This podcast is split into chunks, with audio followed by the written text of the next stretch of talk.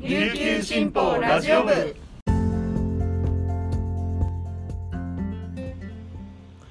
はいたい。皆さんいかがお過ごしですか？今日も琉球新報ラジオ部をお聞きいただきありがとうございます。10月28日金曜日。本日の担当パーソナリティはデジタル推進局の毛田代七瀬です。現在午前11時時点の那覇の気温は26.8度。天気は晴れのち曇りとなっています。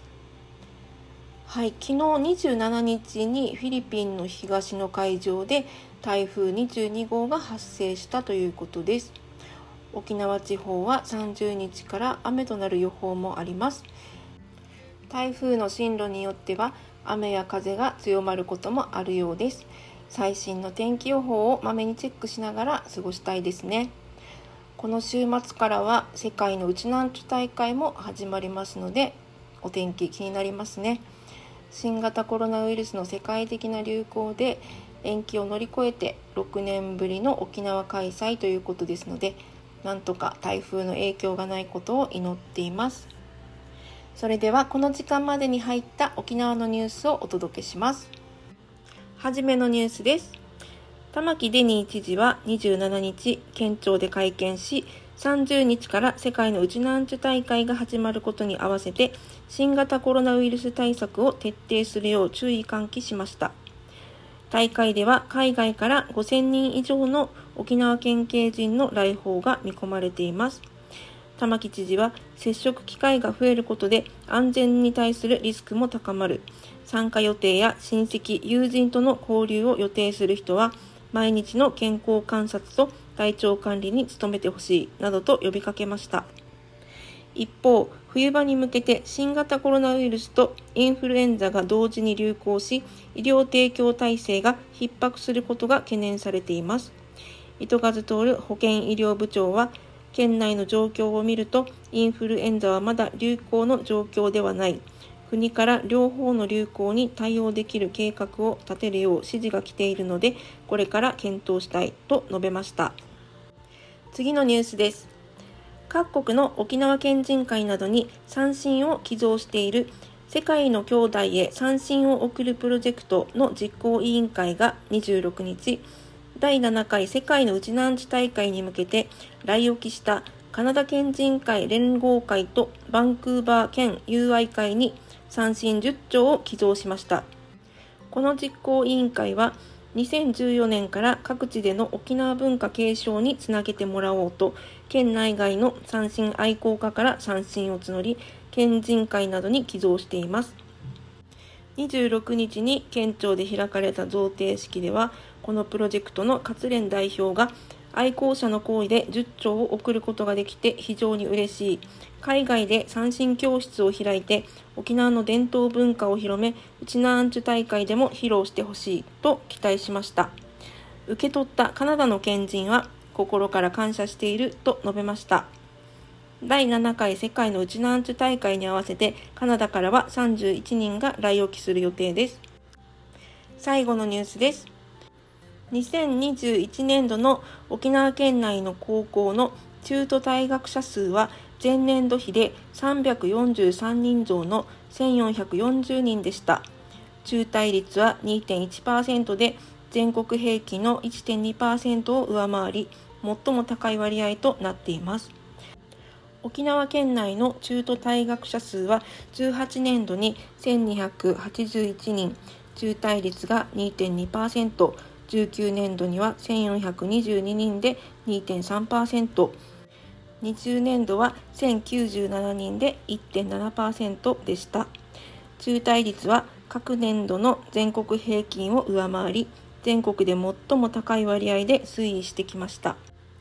21年度調査における県内の中途退学の理由は多い順に進路変更が51.3%、学校生活、学業不適応が16.3%、その他の理由が14.4%、病気や怪我、死亡などが8.6%、経済的理由が5.1%などと続きました。全国値と比べると、特に県内では進路変更と病気怪我死亡経済的理由による中退者が多い傾向にあります。以上この時間までに入ったニュースをお届けしました。今日紹介した記事の詳しい内容は琉球新報のニュースサイトにてご覧いただけますのでぜひアクセスしてみてください。そして本日は金曜日。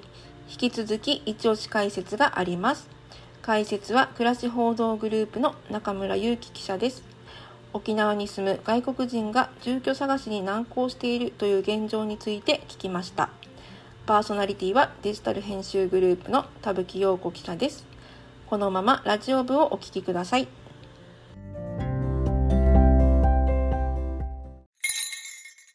琉球新報読者は無料って CM 読者じゃない私にはいいことないのでしょうか。というメールが来ていましたが安心してください。スマホパソコンでサクッと読めちゃう琉球新報デジタル。あなたにもおすすめしたい理由がちゃんとあるんです詳しくは新報デジタルで検索。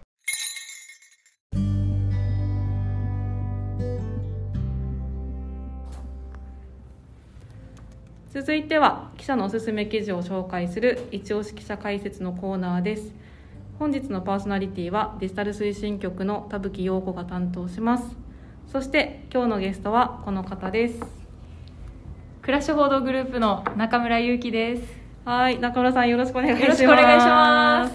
中村祐樹さんといえば、はいあの経済部の観光担当っていう。そうなんです観よ光といえば中村祐樹っていう感じだったんですけど、はい3年間も観光担当してましたが、ね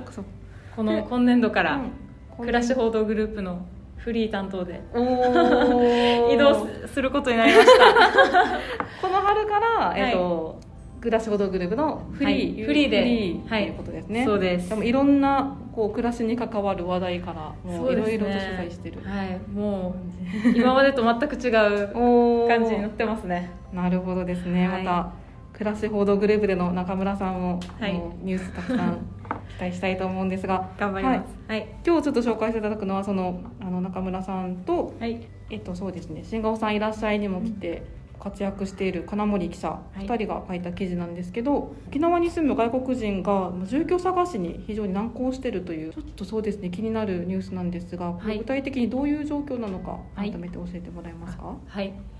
えっと沖縄は外国人の方、まあ、留学生とか技能実習生とかたくさんいらっしゃるんですけれども、まあ、この方々が家を、まあ、賃貸ですねうん。探そうとするときに、あのまあ、大家さんに断られたりとかですね、うん。そういう状況があって、まあ、住宅を探すのに結構苦労されてるという、あの記事を書きました。なるほど。で、まあ、きっかけなんですけど、はい。あの入国が、まあ、コロナも落ち着いてきて、うんうん。入国の受け入れがどんどん再開してくる中で、まあ、外国人の方がまた沖縄に来て家を探す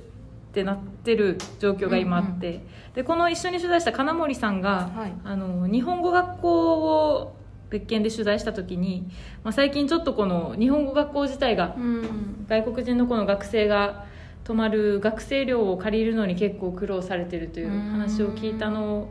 から、まあ、取材が始まりました、はなるほど、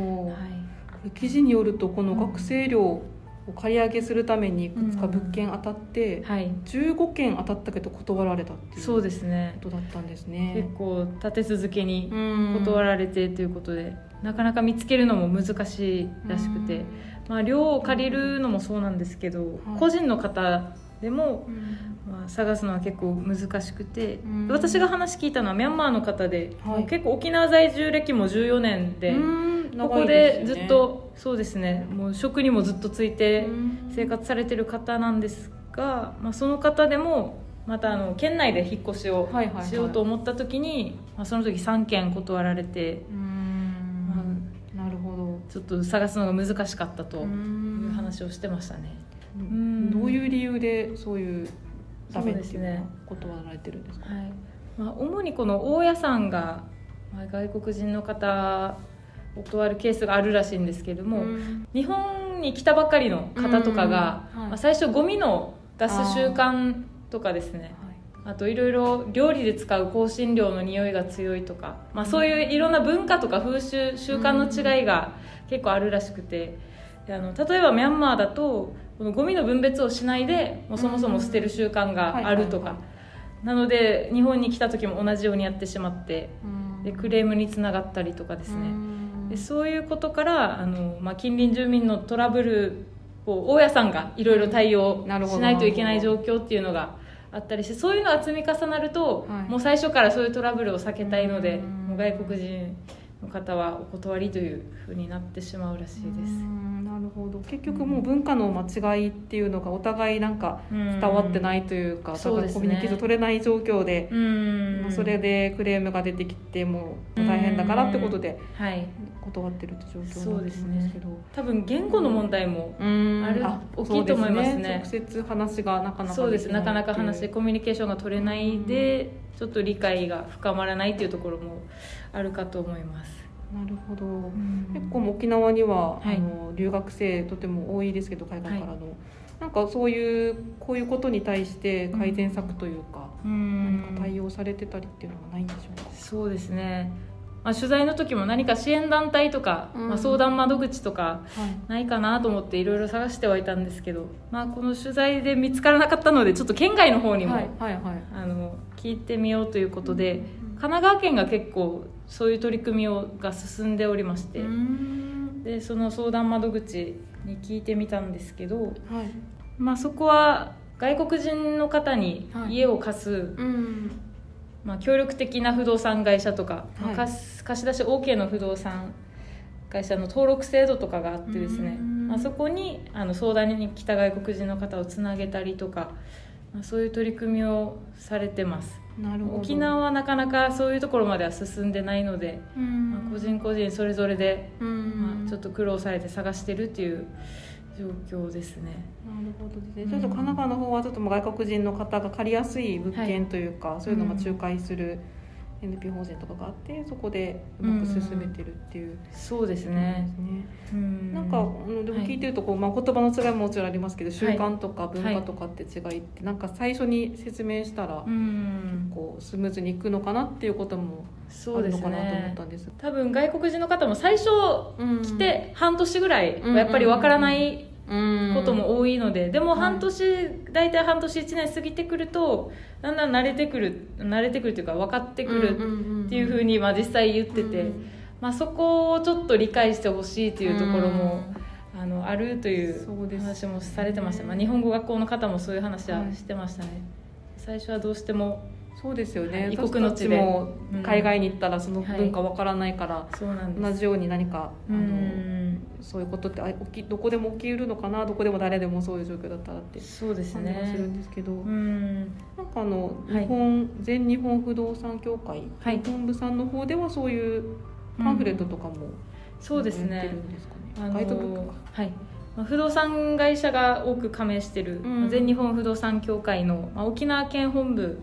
にも取材をしたんですけれども、はい、一応この賃貸する時にいろいろ説明、うん、まあ、契約内容とかいろいろ説明する時に使う多言語のうん、あのガイドブックみたいなものを作ってるらしいんですけど、うん、本部の方で。でもそれがなかなか活用がされてなくて、まあ、それを扱える言葉が喋れるスタッフが少ないっていうのもあるとは言ってたんですけどあこのガイドブックを元に説明ができる人がいない、はい、できる人がいないとか、まあ、そそうですね。そのそもそもそのガイドブックの存在を皆さん知ってるのかどうかも ちょっと分からなかったので、まあ、活用されてないって言ってたので。なるほど。そういったところからまずいや取り組み必要なんじゃないかなと思いましたね。はい、まず、まあ、説明ができなくてもそのガイドブックさえ渡してそれを読むことができたらそこで、はい、なんか認識の総合とかが少しは良くなるのかなって感じはしますけどね。なるほど。多分マナーの悪い方っていうのはおそらく国問わずそうですよね。いると思うので。そうですよね。ただ目立つからそういう目についてしまいやすいっていう部分で、もうじゃあ最初から外国人お断りみたいになってるかもしれないんですけど多分本当に一部だと思うので、そこはやっぱり一人一人を見てですね、その人の必要としてることとかを汲み取ってでお互いに、まあ、外国人の方も、まあ、今日本語学校とかでもですねこのルールマナーを教えたりとか、そういうことも、そうですね、されてるのででこの日本語学校の先生たちもはい。毎朝あの寮に行って、はい。ゴミの分別ができてるかをチェックしたりとかそうねいうこのことも、はい、やってるみたいですなのでちょっと、まあ、お互いやってることがあると思うのでうん。そこをですねね。ちょっと理解。そうですね。お互いに理解をして、はい。やっぱりこういう、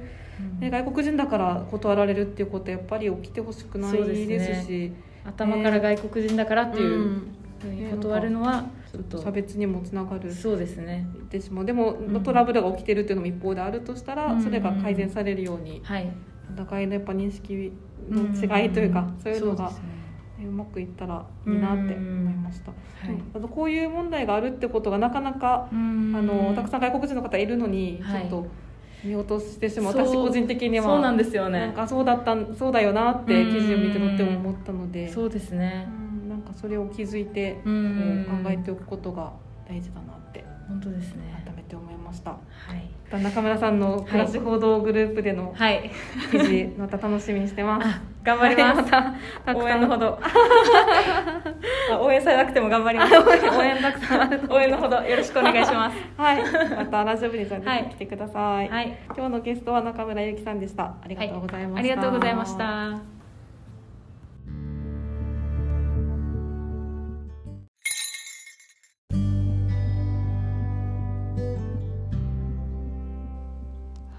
本日の一押し記者解説いかがでしたでしょうか？記事の方もぜひチェックしてみてください。そしてラジオ部へのメッセージをお待ちしております。概要欄にあるメールアドレスまでお寄せください。最後までお聞きいただきありがとうございます。それでは今日も素敵な一日になりますように。また来週お耳にかかります。さようなら。